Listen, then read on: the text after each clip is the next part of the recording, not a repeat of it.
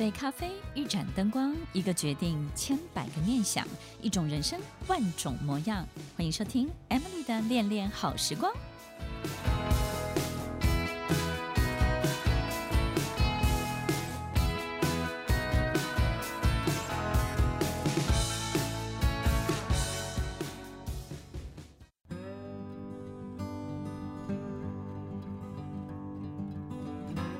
收听《恋恋好时光》，我是 Emily，在每周六晚间八点到九点，与您在空中共度美好的时光。当我们的世代或者是呢地球要进入下一个阶段的时候，那个时候都会产生一个非常非常巨大的集体意识。那听众朋友听到这边会觉得哇，好玄哦！什么叫做集体意识？其实呢，它就像蛋塔效应一样，就是呢。一窝蜂的，大家都在做同样的事情。我们发现，呃，当我们的生活开始出现一些意外的时候，我们去回想前一段时间，我们是不是做很多的决定都不再思考了？因为就觉得说这个都很熟悉啊，大家都这么做，反正我就是怎么样就可以了。然后过去我已经很熟悉了，然后旁边的人也都这样啊。当你这一段期间呢，发生的是这个状况的时候，你会发现，哎，下个阶段很多的发展，你就会来不及，或者是很多人的呃这种好的这个决策呢，你就会想都想不到，然后也不知道自己好像突然之间就被落下了这么远，丢得这么远。那这个集体意识是什么呢？就好像呃，我们去感受一下，大家集体的想要赚钱。或者是大家集体的恐慌、集体的忧虑、集体的去共同做同样一个东西。那如果我们对集体意识没有办法很理解的话，我们就想象，其实它就是人类一个很特别的行为，叫做模仿。我们发现呢，大量的模仿行为出现的时候，我们就会发现整个社会所有大家就都不思考了，也都不想事情了。因为别人做什么，我们就跟着做什么。那现在眼睛看过去的是什么？那我们就跟着一起。电视上、电脑打开，你的脸书、你的 Twitter、你的这个 Instagram，或者是任何一个这个推播的平台 TikTok，只要大家都在做什么，我们就跟着做什么。我们会发现这种集体意识是非常非常鲜明的。所以，听众朋友有没有感觉到我们？在疫情的这两三个月当中，因为也待在家里时间比较多，你的眼睛有没有被塞爆了？耳朵有没有充斥着所有的卖课的人？然后呢，在线上试着要去做生意的人，然后并且有好多的人呢，呃，试着把他的线下，也就是他的实体的餐厅转成线上的，实体的课程转成线上的，或者是说有好多好多很特别的。这种行业，他也想办法要把它变成线上。我们也可以说这是一种流行或是趋势，但是你会发现有很多的东西就会变得四不像，对不对？它本来就不应该用这样的方式呈现。什么时候会四不像呢？就是模仿，诶，大家都这么做，我也跟着这么做。我把不适合的香蕉放在一个不属于它的瓶子里面，那你告诉大家，诶，虽然是不同的瓶子，虽然是不同的形状，但它毕竟是香蕉。我们不。不可能在线上告诉所有的消费者，它毕竟还是好吃的，它毕竟还是有用的，它毕竟还是我做出来的，它毕竟是什么？当我们传递讯息、传递很多资讯的平台或是方式不一样的时候，所有东西它就会不一样。所以，听众朋友，我们发现这个集体意识呢，造成了一个很大的集体的模仿。我们可以感觉得到，好多好多人变成老师。好多人变成 YouTuber，好多人开始分享很多很多的事情。那你也会发现这里面有很多很特别的现象，有的人成功，有的人不成功。但是呢，不成功的人也会说：“哎，那至少我过瘾了，对不对？”当一个过去呢，进电视台多么的难，进电台好辛苦，但是我现在这么容易就拥有自己的一个传播的平台，自己的一个媒体，那我过瘾就好了。如果你只是很简单的享受，那我觉得这是很棒的事情，你就尽量的去分享。但是如果你要把它当成一个生意来做的时候，我觉得这里面关系着很多的社会结构，很多的心理学。如果我们没有办法独立思考，只是纯粹的模仿，纯粹的从众，纯粹的在某一个集体意识当中成为某一个集体意识下的一个产物的时候，我们很快就会成为炮灰，很快就会阵亡。大家想想看，如果这个社会是一个金字塔，那么金字塔顶端是我们很想要爬上去的。那金字塔底端很可能是大部分人的起点。我们想象一下，有两种动物，一个是瓜牛，一个是老鹰。那老鹰呢，它会在很短的时间之内，很快就降落金字塔的顶端。那瓜牛呢，可能花一辈子，它一样。才会爬到这个金字塔顶端，他们都会到金字塔顶端，只是一个是瞬间，一个呢是穷尽他一辈子的力气。我相信呢，对老鹰或是对瓜牛，要他们写一辈子的回忆录，他们写的东西会完全不一样的。这个老鹰的回忆录，他会不断不断的分享惊喜、惊奇，或者是呢想做就去做啊，just do it，OK。或者是老鹰会说，OK，well，有一个很重要的事情就是你必须要会飞。哎，飞好重要，但是瓜牛呢，它不会告诉你飞多重要，它只会不断的去强调你要多努力，你每天都不能休息，你每天要维持八小时的爬行。那这八小时的爬行当中，你的节奏速度不能够落下，也不能够有任何的改变。所以瓜牛会教给你好多好多的技巧，瓜牛会告诉你好多的技术，以及它克服了什么，以及它如何维持毅力。然后维持这样的一个过程，所以他的回忆录分享的会是这个东西。所以呢，一个老鹰的回忆录，它就不一样了。他分享的东西会从另外一个完全不同的视角。其实我们要告诉大家的是，不是你要当老鹰或是当瓜牛会比较好，而是他们。都是同样一件事情，叫做金字塔的顶端，都是你想要抵达的终点，或者是理想，或者是目标。他要的东西、长相全部都是一样，但是每个人的经历的历程不一样。听众朋友，我们没有一个人可以透过模仿，然后得到同样的东西。别人好成功，我也想要成功。其实我我自己在很多其他的节目当中，我访问过许多成功的企业的人士，我没有看过任何一个人成功的路径是一模一样的，他们都有自己非常独特的、属于他自己的一个历程。所以，听众朋友，当我们在一个模仿的过程当中的时候，你可能会耗费很多的精力，耗费的体力。那也许你会说，人生不就是要尝试吗？我觉得挺好的，就是当你尝试过了，那你自己就要非常非常清楚，因为毕竟你现在耗尽的都会是你现在最青春的、最有 energy 的这个年纪跟这个时代。我相信一个八十几岁的老婆婆，她要当 YouTuber 也是非常好的，但是呢，一百个当中可能只有两个人，也就是呢，其实。很多人很活跃在现在，不管是知识分享，或是分享你自己，其实在这个过程当中，每一个人都在一个最你的人生最黄金的时代。所以在今天节目当中，我真的很想很想要告诉大家，好好的珍惜这个属于你的黄金的年代。不要从众，不要模仿，要有自己独特的思考，要坚持，要尊重自己。也许有一些不同的想法，然后你不要恐慌，你不要紧张，觉得别人跑得比你更前面了。所有的事情，所有的一切，都还是会有的，都还是会在的。它不会因为这个恐慌全部都消失不见的。好房子还是会有的，好房东还是会存在的，好老板还是有，好工作会永远。会出现一直持续的，所以听众朋友，做好你自己，拥有你自己独特的性格与独特的人生的道路是非常重要的哦。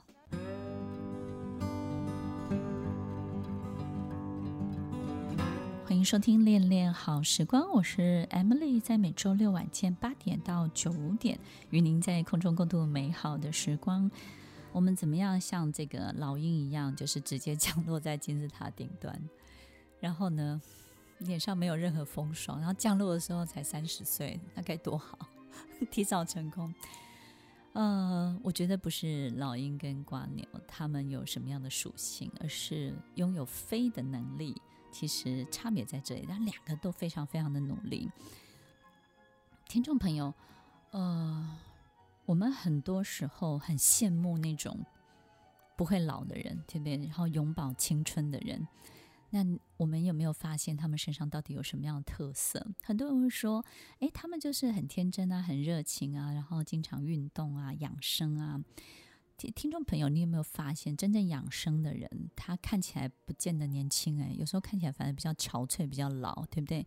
那有时候呢，身材很好的人，他有时候就是看起来皱纹特别的多。然后呢，有时候运动很好，那那种很投入运动、风吹日晒的人，哇，那个皮肤的粗糙的程度，就是你会发现，诶，当我开始这样子，我就没有办法一天不运动，对不对？曾经有人就跟我讲啊，跟我分享运动有多好，它可以保持你什么？运动当然很好，其实有氧运动或者是走路，其实都可以让我们的心情舒缓。我觉得这个都是很棒的，然后产生脑内啡啊之类的。那当然，我们有一些重力训练呢，可以让我们怎么样？就是其实就是先破坏我们的细胞，然后呢，它才会怎么样重建，对不对？那重建的那个就是新的细胞，会让我们身体有一种焕然一新的感觉。那我我想的东西呢就比较多，我会觉得说哈还要毁灭再重建哦，哈那好好的干嘛毁灭？干嘛换呢？就细胞好好的，然后呢，或者是说哇，那你就每天要一直要运动运动，那我就想，诶，那八十岁我没力气运动的时候，终究要停吧？那终究停的那一天，我是不是就很快就怎么样？听众朋友，我觉得没有一个方法可以告诉你，你。对你是特别好的，或是特别不好的，你一定要好好的去认识你的身体。有很多人说你要聆听你身体的声音，我听很久都听不到身体的声音是什么。但是你好好认识你的身体是很重要的。认识是什么呢？你会发现每一具身体，就好像每一具尸体，每一具身体都有不同的规则。真的，真的，真的，哪怕你是不同的灵魂，就是你，你的灵魂不管是什么，你的身体每。每一尊吗？每一个身体都不一样啊！每一尊是神啊。OK，哎呀，突然之间找不到这个形容词。OK，呃，我们就可以很清楚的知道，就是说。每次你遇到什么的时候，就会怎么样？你你仔细的去观察，仔细的去研究，你会发现你身体是有一些规则跟别人不一样的。那你就不应该去从众去做别人会做的事情，你应该要去找适合你自己的，对不对？比比如有人就是适合睡觉。对很多人而言，可能很多人现在很流行断食啊，那很多人很流行运动啊，对不对？那很多人就批评断食不好啊。那各位想想看，如果能够达到同样的效果，他十六个小时不吃东西，跟他要去跑十公里。那他宁可选择十六小时不吃东西，对他而言是是简单的，对不对？那我们为什么要去批评这个东西好不好？反正他也他像瓜牛一样，或是老鹰一样，他一样达抵达目的，不管他用什么样的方法，我们。集体意识从众，就是我们太讲究，你一定要用什么样同样的方法，你才能够抵达同样的目的地。然后，并且我们太坚信，一定要跟别人做同样的方法，我们才能够抵达我们想要的同样的目的地。听众朋友，这些东西其实是不成立的，因为你拥有的条件，每一个人都是不一样的，怎么可能做同样的事情会抵达同样的那个地方，或是得到同样的效果呢？相信科学，我觉得科学很重要，但是呢，也要好好的去找出众多科学当中最适合你身体的科学。找出众多科学当中，科学不是只有一个 law，一个一个律例，一个条例。科学有好多种，各种不同的科学都是成立的。我们发现呢，当我们仔细的去研究科学，你会发现科学百百种，但是呢，每一个都有它不同的视角成立的。很多的理论，合理的理论，但是我们发现，任何一个成立的科学的理论都没有办法解决或者解答千千百百万万的事情，它只能够解决某一个领域，或是解答某一个一定比例以上的问题。但是除了那个问题以外的世界，除了那个问题以外的人生，除了问题以外的这些心理的东西，它就没有办法解决。所以不是。不是万能的，但是它有一定它的合理性，所以你必须要在众多的科学当中找一个最适合自己的科学。你的成功也是这样，你的事业也是这样。你必须要在众多合理的成立的科学当中找一个最适合你的体质、最适合你公司的体质的科学。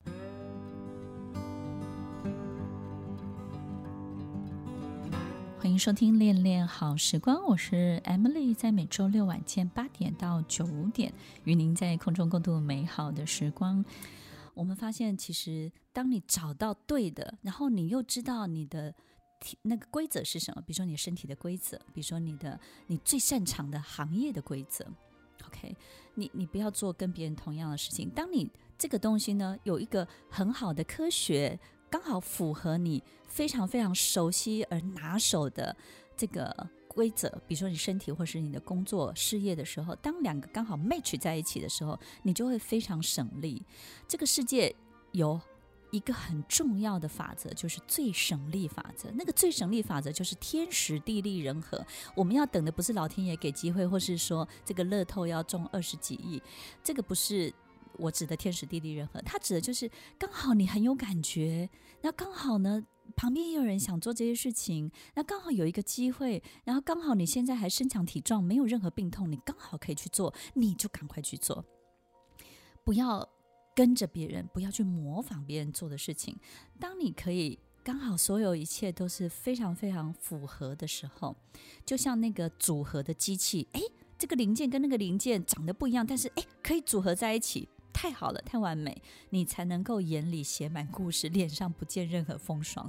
否则呢，你会发现你做了 十几年、二十年的努力，你只会写满皱纹，眼睛里没有半个故事，没有任何的 story，对不对？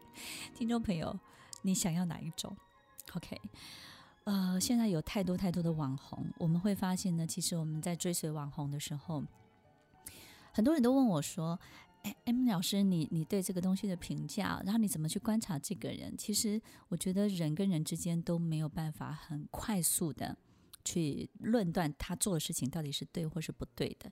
但是听众朋友，你你假设现在你自己也想要做这些事情的时候，你一定要想好一个很重要的关键，也就是呢，其实当你推出你的。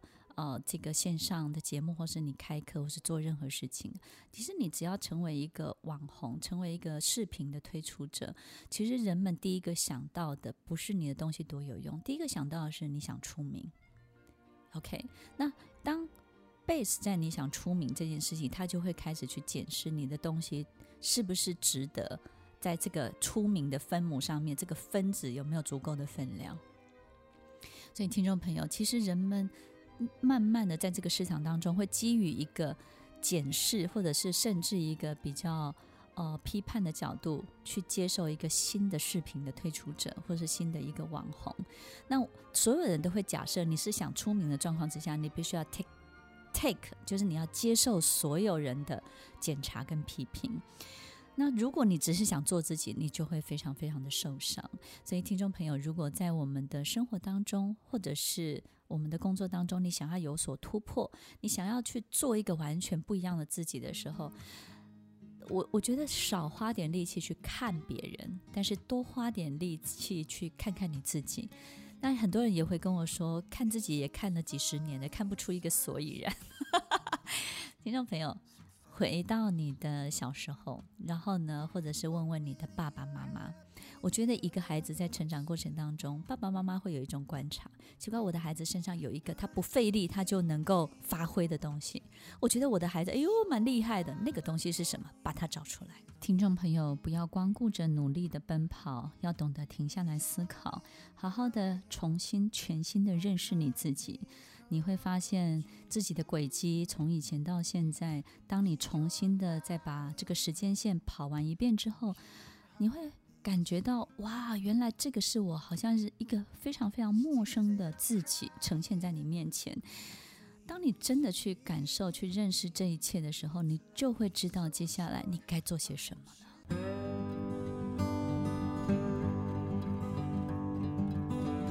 欢迎收听《恋恋好时光》，我是 Emily，在每周六晚间八点到九点，与您在空中共度美好的时光。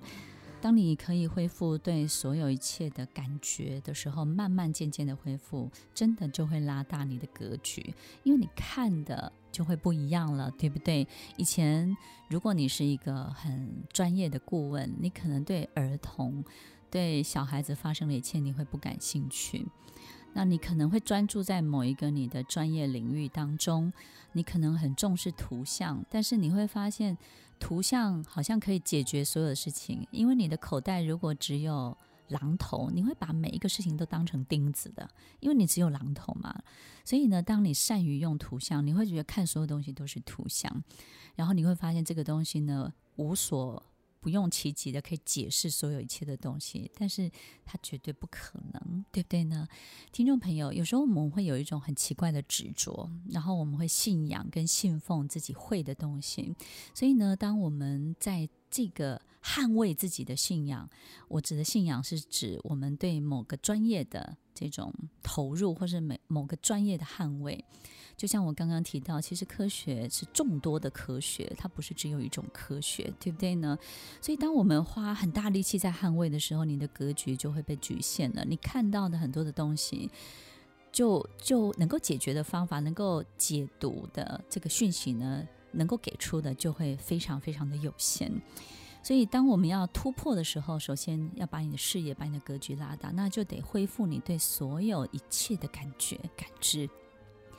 听众朋友，有时候我们会觉得说，那小朋友的事情我就是觉得很没有兴趣啊，老人家的兴呃事情我没有兴趣啊，数学我又我又没有兴趣。我最近看到一个视频，他在分享，我觉得挺好的。他主要是分享他他本身呢是一个呃数学系毕业的，他也不是当老师哈，但是他念到数学研究所，然后呢，他跟所有人分享，就是从他。这个毕业以后出社会到现在，他学到的所有数学 没有一条有用过。然后他跟大家分享，就是这个数学呢，学这条路也没有增加我的薪水，然后也没有为我人生增加其他的这个条件或分数。但是为什么他不后悔？因为他发现他学会的不是如何解题，他学会的是用数学的方式去思考人生很多事情。所以用数学的方式去思考人生很多事情，这个是他最大的收获。就像以前小时候，我的外公告诉我，他说：“你你可以讨厌数学的，你不一定要喜欢数学；你可以讨厌英文的，你为什么一定要喜欢英文呢？这个科目有那么多科，你不用每一科都喜欢，你可以喜欢一科就好，你可以讨厌所有的科目。”你可以讨厌他们，但是你不要输他们，你不要被他们的游戏规则给放弃了。你你要战胜他们的游戏规则，因为你会从这里面挑战数学或者是挑战英文的过程当中，你会学到人生的很多的方法。我觉得这个东西很有趣。以前我听不懂，我以前就就觉得说我不能被英文打败哦，我不能被数学打败，我不能被历史打败。我把历史当假想敌，然后把地理当假想敌，那于于是就去做了。可是我发现，哎，的确，在这个挑战的过程当中，其实我收获最多的，并不是我现在历史记得多少，或是英文记得多少，而是我真的学会了这个方法，学会了对很多事情，原来我不一定要喜欢它，但是我可以。就是越过它，我可以越过这颗石头，然后我可以用我的方式去越过它，但是我不一定要爱它。所以听众朋友说，我们会卡在我就是没兴趣，我就是不要，我就是什么，对不对？所以以前我大学的教授曾经告诉我，他说：“Emily，其实一个人真正的成功，不是他能力有多强，而是他的能耐。做自己喜欢做的事情，做得很好，那个是能力。”做自己不喜欢做的事情，又能够做得很好，哎，那个就是能耐了，对不对？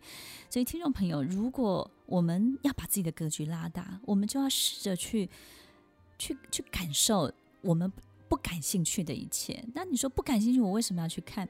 其实，听众朋友，我最近有一个，除了刚刚这个视频的分享，我看到有一个这个呃教授，大学教授，就是 MIT 麻省理工学院的教授。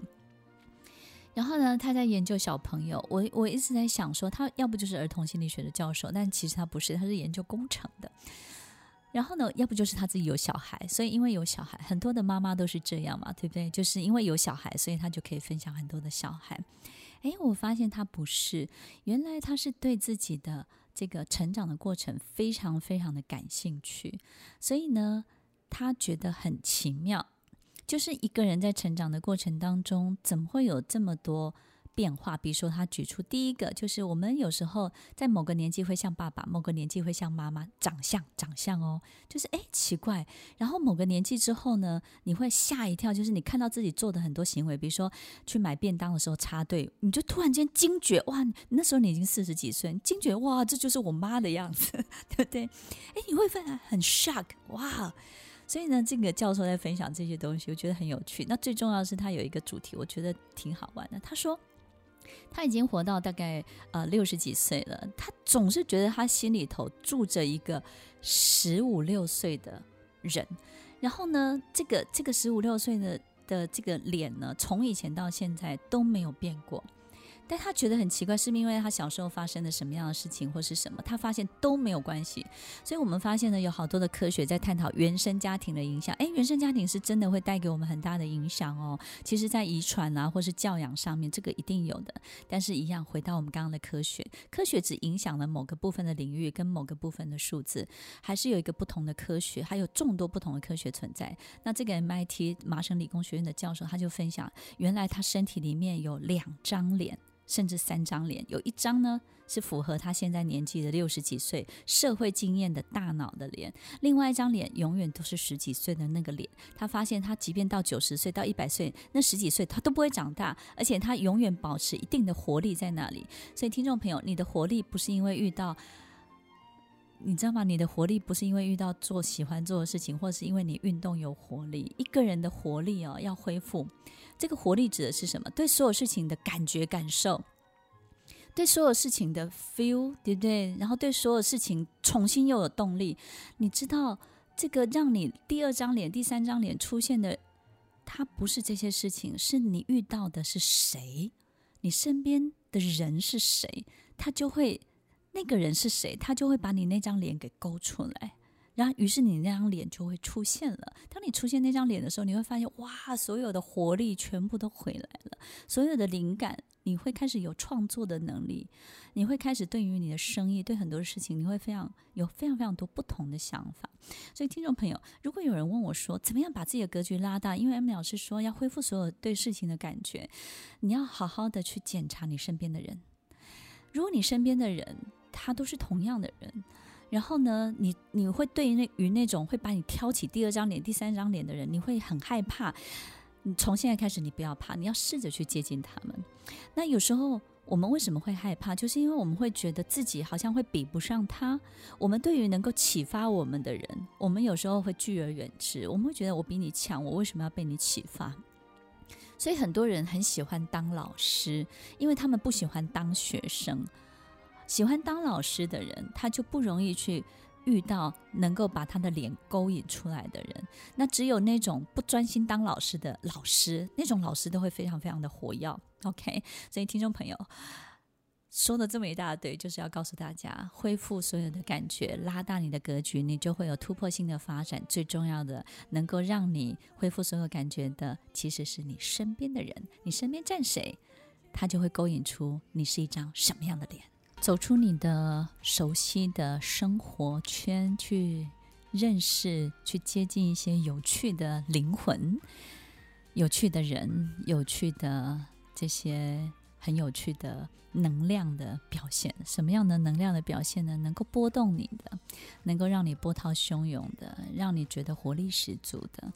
当我们接近这些人的时候，其实你只要离开一点点你小小的恐惧，因为当你待在熟悉的人的圈子当中，你习惯的就是掌控，对不对？因为你会很清楚，在那里面呢，你非常了解所有一切的游戏规则。但是你走出去之后，你就是个零，你什么都不是。但是别忘了，你也可以什么都是哦。听完今天的节目后，大家可以在 YouTube、FB 搜寻 Emily 老师，就可以找到更多与 Emily 老师相关的讯息。在各大 Podcast 的平台，Apple Podcast、KKBox、Google Podcast、SoundOn、Spotify、Castbox，搜寻 Emily 老师都可以找到节目哦。欢迎大家分享，也期待收到您的留言和提问。我们下次见，拜拜。